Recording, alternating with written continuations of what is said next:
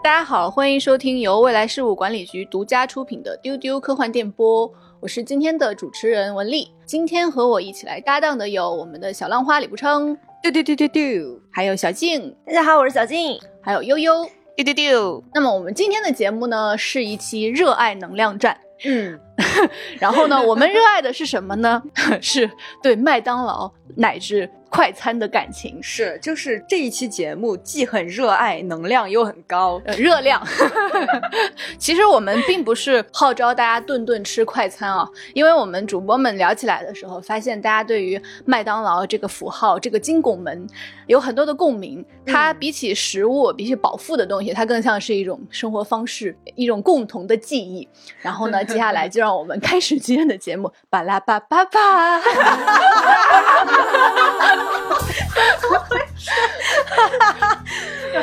刚才也说到，我们对于麦当劳有很多共同的记忆。我想先请悠悠分享一下对于麦当劳的古早记忆。嗯嗯，基本上承包了我整个学生时代回忆的一个麦当劳，就是王府井的那家麦当劳。嗯，后来我查了一下，它其实也是北京的首家麦当劳，是一九九二年开的。因为附近好几所中学嘛，它其实也是附近几所中学学生的共同回忆，就是我们放了学之后会成群结队的去王府井，然后整点薯条。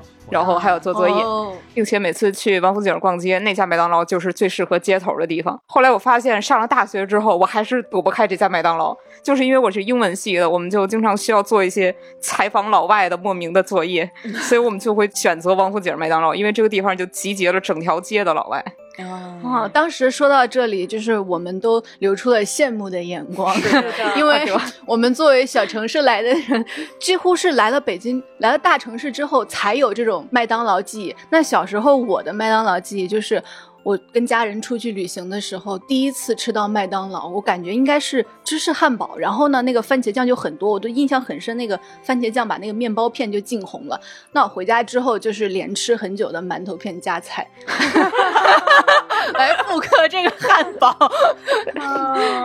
就是小的时候，就是麦当劳就属于那种遥远又高贵的那种神秘的记忆。后来我听说还有人可以去麦当劳过生日，我的天！天哪，这是怎样的尊贵家庭？对，而且我们查了一下，麦当劳就是九零年进入中国，然后它是第一家店是那个在深圳。现在，那悠悠真是比较早了，九二年北京就有了，然后悠悠一出生就有这个能踏进麦当劳。是的，所以就是悠悠虽然在在座各位里面年纪最小，但是他的麦当劳记忆最长久。我其实第一个吃到的洋快餐是肯德基。嗯，因为郑州它第一家所谓的洋快餐是肯德基，而且是两千年开在我们那边当时最繁华的一个地方，叫做二七广场。哦，但是同年就是稍微晚一点点就开了一家麦当劳，但是我们那边就是大家。小时候的关于快餐的记忆是一家叫做德克士的一个哦炸鸡品牌，这个我就不得不说一句了，因为北京其实德克士有一点少见，就是从小在我心目中，德克士才是那个神秘的、高大上的、非常高档的外国西餐。悠悠跟我说这个的时候，我觉得特别震惊，因为在我心目中，就是德克士就是那种比那个肯德基、麦当劳都要便宜一些，就更加平易近人。对学生来说更容易走进去，一种神奇的双向步奔赴。就在我心目中，德克士就是那种，因为它可选种类感觉比麦当劳多很多，然后它的薯条还贼大，就感觉特别的高大上，嗯令我仰望的存在。它很便宜啊！我查到的新闻说，肯德基是第一家洋快餐嘛，就是在我心目中，德克士它也是一个。国外的快餐品牌，嗯，对。然后我查了一下，才发现德克士这个牌子虽然是起源于美国，但是九六年就已经被鼎新集团收购了。所以一九九七年它进入郑州的时候，它已经不是一个洋快洋快餐了，它是咱中国人的快餐，非常合理。那小浪花嘞，就是我的记忆会更新一些，因为在我们的城市会更小。然后在我大概刚上小学的时候，我们老家的那个最繁华的大街上开了一家叫肯拉姆的快餐店。我那天把这个名字在办公室说出来的时候，大家就沉默了。老易闻所未闻，对老易甚至怀疑我在编造记忆。对每个地方确实是有这么一些更本土化的一些小快餐。我们那儿的那个名字我记得是叫什么多美奇。嗯，然后呃，在我的记忆里面，它的整个的装修，然后它的菜单，其实跟后面。长大了之后看到的那些肯德基、麦当劳的那种感觉是差不多的，然后也会有一个儿童乐园的区域。小时候一般是比如儿童节或者是过生日的时候，或者是你家有亲戚朋友家的小孩过生日，然后爸爸妈妈就会带几个小朋友一起去吃哇，这也很令人羡慕。嗯，这就约等于在麦当劳、肯德基过生日了，是四舍五入吧。但是我小时候理解不了汉堡这种食物，就是。一片面包中间有酱有蔬菜，中间有肉，下面还有一片面包，我就很疑惑这个东西，我是应该一片一片的吃，还是应该怎么吃？然后我每次吃，我就会把它们分开，就像吃那个下饭菜加饭一样，我把主食和肉和菜是单独的，吃一口肉，吃一口面包，这样新鲜事物的冲击，是的，是的。然后后来。那个店没有开多久就倒闭了，而且因为那会儿也不是大家都有相机什么的，没有什么影像资料。等到我高中快毕业了，这个中间可能已经隔了个有十来年，我们终于开了一家德克士，然后就会有时候有富裕的零花钱的时候就会去买德克士，但是因为零花钱又很有限嘛，每次去只能买一种食物。然后我就会买那个原味的甜甜圈，我不知道小静有没有吃过那个，就是很普通的甜甜圈。其实现在想起来还挺油的，然后上面撒了糖霜。那我觉得那个是我当时能够吃到的 最好吃的一种点心，而且它没有给你那种汉堡的困惑，就不用分开吃。到那个年纪，我已经没有汉堡的困惑了。然后在中间就是肯拉姆倒闭，直到那个德克士开张的中间这十来年的空白时间，就只有比如说，呃，偶尔能去成都或者去重庆的时候，你才能吃到肯德基或者麦当劳。哦，对对对，我也有这种感受，就是麦当劳、肯德基还不是那种随手抬脚就到的那种存在，就是你要去旅游的时候才能吃到的东西。那我们就是有一种啊，奔着麦当劳是目标的感觉。一起奔赴到了麦当劳的周围。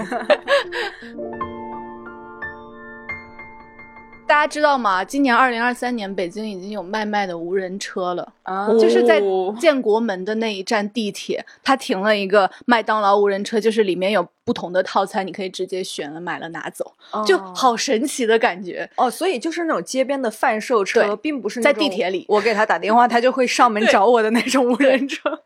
哎，所以想问一下大家，为什么你们长大之后依然选择麦当劳？为什么我们会坐在这里聊对麦当劳的热爱？好问题。我觉得一个很重要的原因就是它稳定吧，就是它是一个你能够预期的一个味道。嗯嗯嗯，就你每次去之前，你你你想到说你要吃什么，你就能够吃到那个味道。嗯，不像是比如说我想吃小面了。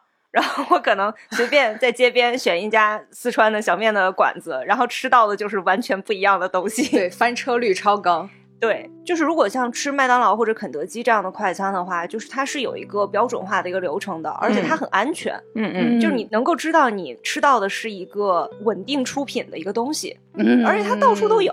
嗯，就你不管什么时候饿肚子了，你都能随便的找到一家店，然后比较能够预期的价格吃饱。嗯，对。尤其是在下班非常晚的时候，不管你几点下班，永远能找着一家卖卖，然后吃到热腾腾的薯条。在那种时候，对我来说就是一种生活的意义了，就是安全感本身，生活一种非常固定不变的舒适圈和锚点。而且它出餐特别快，是的，是的，就是你很饿的时候，比如你下班了，你就是那会儿可能已经非常疲倦、非常饿了，嗯，然后你要再等一个什么东西的话，你就觉得已经等不起了，就是已经要低血糖了的时候，你 你冲进麦麦，然后跟他说买个什么东西，很快你就能得到。对对对。对，其实除了你们俩刚说的稳定以外，我觉得还有一点就是麦当劳它其实选择很多，它二十四小时的话，它其实早上有。卖满分早餐，然后它还有卖咖啡，然后还有甜品站，然后呢，就是早餐的时候，我我特别喜欢猪柳蛋和豆浆。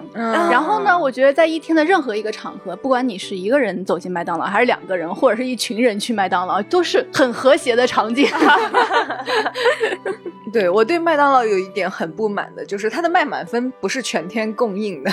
我就很喜欢吃那个麦满分的汉堡，因为它那个汉堡的那个面饼和和非早餐时段的那个汉堡用的是不一样的面饼。我非常喜欢它那个早餐的面饼，我强烈呼吁啊，麦当劳，你听见了吗？全天供应，麦满分。麦满分的面饼好像是比较稍微干一点，然后有那种烟熏的风味。嗯嗯，很好吃。嗯嗯，而且我觉得还有一个就是新鲜感，就是它在稳定的情况下，它能有一些新鲜感，比如说它新品特别多。然后它甜筒的口味，我感觉可能每几个月就有一次翻新吧，而且它可以买一送一，还能存着，就是你有的时候想吃一个行，想吃一个两个也行，而且它还有很多的小玩具，麦麦乐园餐，就是一些很可爱很小的那种小玩具，就是能够俘获很多人的心，而且以上的所有的优点，你都能通过外卖的形式得到。嗯，就他的外卖也送的特别快，是的。就有的时候你比如说着急外出，或者是马上就要开会了，已经来不及吃饭了，这个时候你就能够知道，大概在二三十分钟之内，如果你点麦当劳的话，他一定能送来。嗯，对。哎，那大家最喜欢的麦当劳单品是什么？我很稳定又很经典，就是我必点的麦当劳的两个东西，一个是麦辣鸡腿汉堡和辣翅。啊，对，辣翅，我跟小兰花一样，基本上我就是主食这块儿，我吃麦当劳是绝对不变的，就是我一辈子基本上只吃麦辣鸡腿汉堡，就像我吃方便面，我也只吃麻辣牛肉面一样。呃，而且我吃麦麦是比较有仪式感的，就是我一定会在每一周固定的一天和固定的时间点去吃。那请问是哪一天的哪个时间？是是是这样，就大学的时候，我是固定在每周五晚上七点钟，就是我晚上回校之前，我会在地铁站旁边的那个麦麦吃。麦辣鸡腿堡，对，然后工作之后，我虽然说实现了这个卖卖自由，但是我还是给自己规定过一个期限，就是我会每周一去吃。好震撼！所以卖门是真的存在的，真的真的哦，就是不知道大家知不知道，现在网上有个梗，就是卖门，然后大家会很很亲切的称麦当劳为麦麦，然后说自己是卖门信徒。然后呢，我本来以为我算是卖门了，但是我遇到悠悠，我觉得啊，悠悠才是完全虔诚的卖门信徒。对，就这种完全不变的固定的搭配，给我一种特别安全的感觉。但是除了麦当鸡腿汉堡之外，就是它的小食，然后它的这个呃冰淇淋，每次出新的时候，我都会去尝试啊！是的，是的。我想分享一个，我曾经有一年就很疯狂，因为它有一年麦当劳出了那个芝士洋葱摇摇薯条，它其实好吃在那个粉，然后我就去咸鱼买了十包薯条那个粉，然后我每次点普通的薯条的时候，就是。自己会料理一番，但是那个粉就是现在绝版了。我家里还剩两包，我就觉得，嗯，我要留着等重要的场合吃。我这个东西就好像瑞克和莫蒂的那 那个那那个川香酱一样。啊，对对对对对，是有那种感觉。哦，除此之外，我还很喜欢那个麦香鱼，就是鳕鱼堡，很经典。对对对对对，你们现在说的这些东西，我全部都喜欢。你你也是麦门信徒了，加一。嗯，另外我觉得麦麦还有一个非常重要的一点，就是它不光口味稳定，它的分量也非常的稳定。因为我是一个食量特别小的人，我一生都在被迫吃东西。对，所所以，我基本上我看见一桌美食，我是没有办法去享受它的，就是我只会恐慌能不能吃得完。但是快餐它的分量是绝对的固定的，我非常清楚，就是这一顿麦麦我可以拆成两顿吃。哦，就安全感，对这种安全感，就是再次重申一下，我们几个人也不是说一天三顿都是麦当劳啊，因为还是有很多可以选择的食物和可以选择的外卖，但是需要澄清，很需要澄清，搞得我们四个人住麦当劳一样。就是想问大家，你最愿意选择快餐麦当劳的时候是什么时候？就是就是我会在冬天特别特别想吃汉堡。就是这个习惯也是从大学开始培养的，因为在成都上大学的时候，冬天特别阴冷，然后每次就是寒假之前的那个期末考备考的时候，就是裹着那种。军大棉衣，嗯然后就会去学校里面，但是因为学校里面没有麦当劳，只有那种不知名的杂牌那种汉堡的铺子。对对对，买一个类似麦辣鸡腿堡的那种味道的汉堡，就会一边啃一边复习。然后自从大学开始，我每到冬天就会迫切的想要吃汉堡，就是觉得。只有这个东西能驱赶一下冬天的寒冷，就冬天特别特别需要这样的热量。就是它不仅是汉堡，它还要有一点辣的那种。嗯，嗯，有我感受跟你差不多。我是在天气非常坏的时候，比如说呃刮狂风，然后下暴雨的时候，我会跋山涉水的去麦当劳，就感觉只有热腾腾的薯条才能够驱散那那个那个大雨的寒意。哎，我也有这个场景，就是我原来住的地方出了地铁口就是一个甜品站，然后我就几乎。那个每隔两天就去买一个甜筒，然后呢，我就是那段时间能 迅速的吃到各种新品的甜筒，就感觉好幸福哦。还有一个脑洞哎，就是你们有没有想过，就是如果在全世界选择两扇一样的门就可以穿越的话，那感觉麦当劳绝对是首当其冲的一个站点。我神经病，真的，我因为我从小就有这样的想象。嗯。就说到安全感，大家觉不觉得，就是你旅游的时候。你也总是可以吃麦当劳，对，是的，我很有共鸣。当你不知道这个地方的东西它干不干净、贵不贵的时候，这个时候你看到一个麦当劳，你就觉得啊，太好了，我终于有一个可以吃的东西了。对，就是我有一段时间非常热爱麦当劳，就是因为大学的时候有一次就是假期在外地去实习，因为那会儿又没有钱嘛，只能吃单位提供的那个没有多少油油水的饭菜。然后我每到也是每到周五晚上下了班之后，我就会冲进麦当劳，疯狂的啃食麦辣鸡腿堡，狂的 啃，疯狂啃食。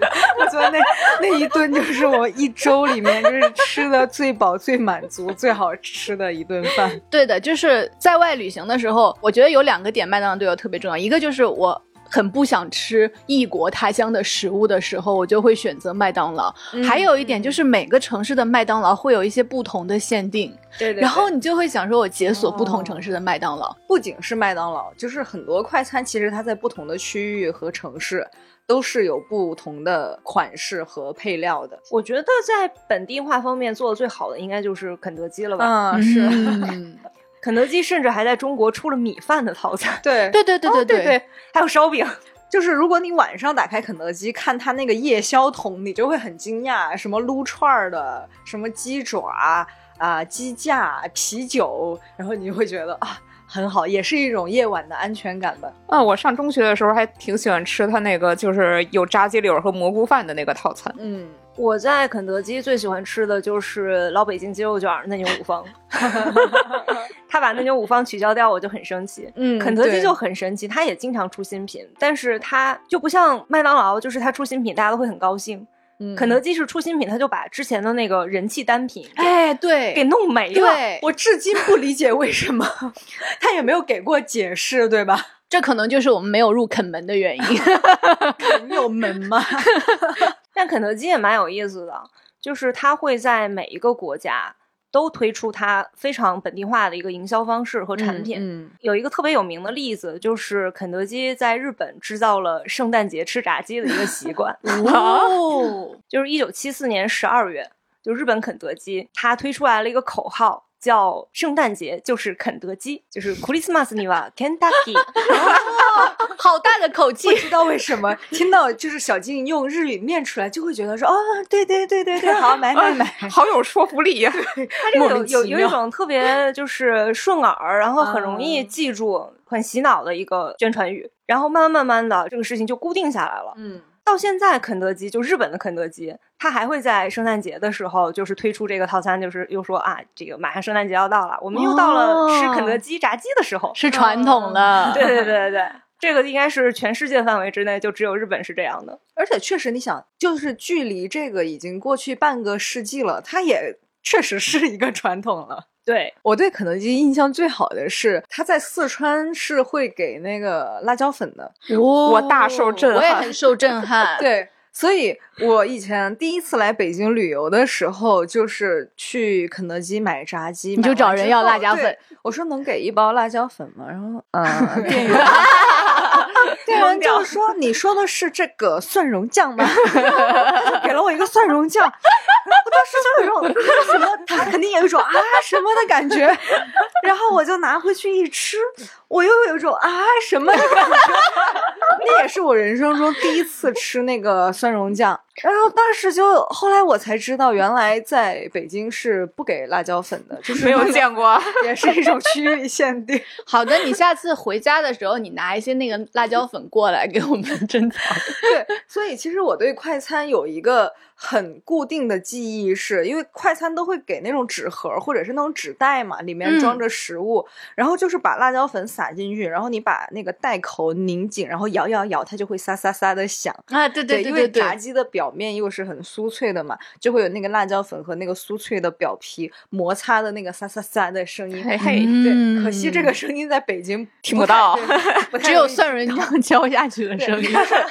但是。德克士是给辣椒粉的，建议大家可以去试试。我好像很久没有在北京吃过德克士了，但是我前两年去天津的时候，在天津的那个地铁站买德克士，它是能给辣椒粉的。所以如果北方的朋友有兴趣的话，可以去试一下。我觉得炸鸡和辣椒粉也是绝配。就说回到肯德基的营销，我觉得肯德基在中国最著名的一一个营销的话，就是那个疯狂星期四了。嗯，是的，太过成功了。每到星期四，就在各个群里边，你看到那种很长的那种文，哎，对对对，基本上就可以不用看了，你就知道它结尾是什么了。是的，就是甚至给我营造了一种，就是它太洗脑了。我就前一阵儿在群里面看到有人在星期四的时候发了一段长文，结果他末尾没有微我五十，你就很震惊。我就我还质问他，我说你在星期四发这么长一段话，结尾居然不是疯狂星期四，为什么？其实麦麦。也是有一些梗的，比如说我们说的卖门，嗯，然后呢，我不知道你们就是对那个他们的口号有什么感觉？就是我特别喜欢听那句“喜欢您来”，哎，每次听到这句我就心想谢谢谢谢谢谢，我也很 喜欢来，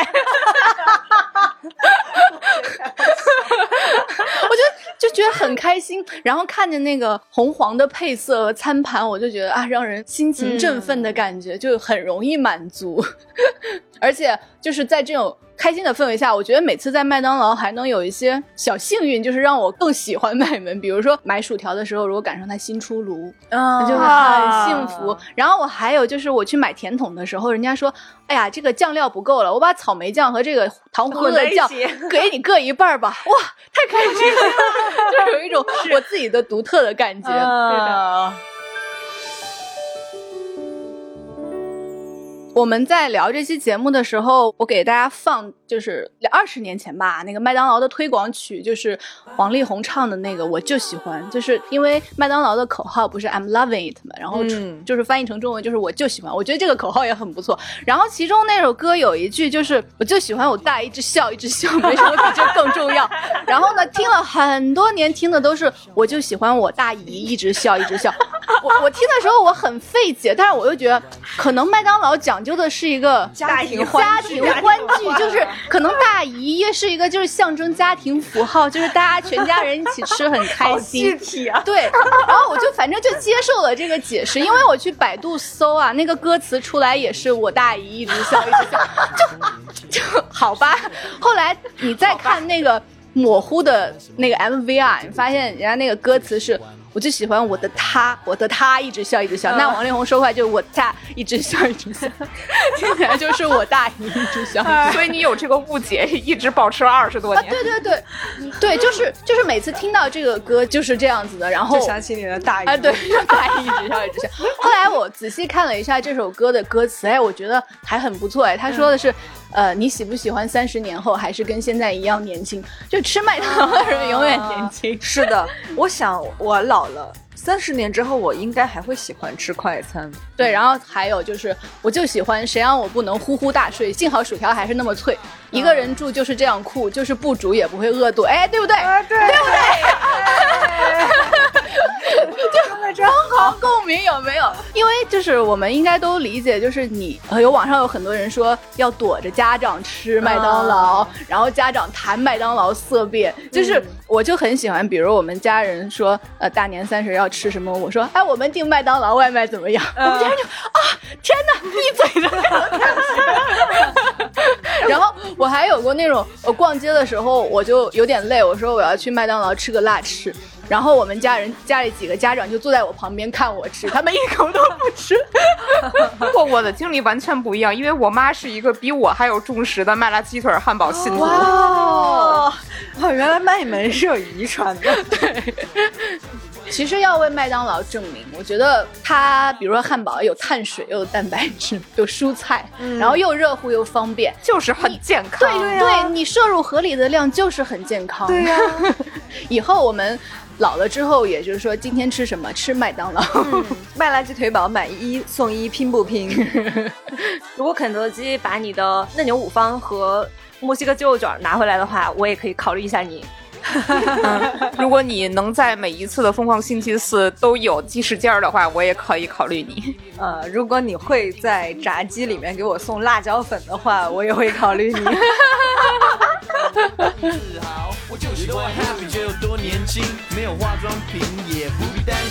作为卖门信徒，其实我们对很多快餐也都持有开放的态度，就是大家 会去尝一下各种各样的快餐。其实像我的话，除了像肯德基、麦当劳的话，我平时也会吃一些日式的快餐。哦，像以前的话会吃吉野家，然后我要点外卖的话，经常点的是一家十七家。然后这回因为要聊这个快餐这个话题，所以我就查了一下，我发现中国其实也有很多快餐品牌。就像刚才说到的德克士，还有大家都非常熟悉的华莱士啊，对对对对对。然后这回我还看到了一个我第一次看到，以及大家就说出来，我我们的一个同事们也都没有听说过的一个牌子，就是塔斯汀。确实没有听说过。我看了什么厅？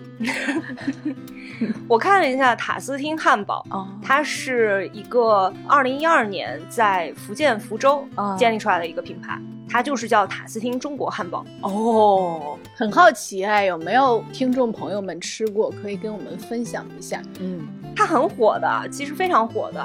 我看了一下，它现在已经是中国国内最大的五个西式快餐品牌之一了啊，也就是麦当劳、肯德基。必胜客、华莱士、塔斯汀。哦哦，那我们岂有不尝试的道理？就很想去吃了。它是跟华莱士一样，就都是那种所谓的农村包围城市的这样的一个策略，就是先在小城市。建起来，然后再往大城市走。嗯，所以现在可能就是开店还没有开到北京。嗯，好的好的，欢迎你来北京。对，像节目一开始的时候，李不春还对汉堡这种食物表示困惑，现在已经是迫不及待要吃到新的汉堡。而且这个牌子它真的很有意思，它是二零二零年之前的门店数量都还是很少的。它是特别特别少，在疫情期间，疫情三年实现逆袭的一个线下品牌哦，更好奇了，更好奇了，到底有多好吃？快让我吃吃！我查了一下网上，就是一些什么吃播呀、什么之类的那种，就探店啊，因为我我这边吃不到嘛，我只能看别人吃。所谓汉堡，就是看起来有点像那个。中国的烧饼加一切哦，就它不是一个面包的一个，它那个汉堡的那个饼皮儿，就是与其说是面包，倒更像是烧饼，就是薄薄的，就看上去就很好吃。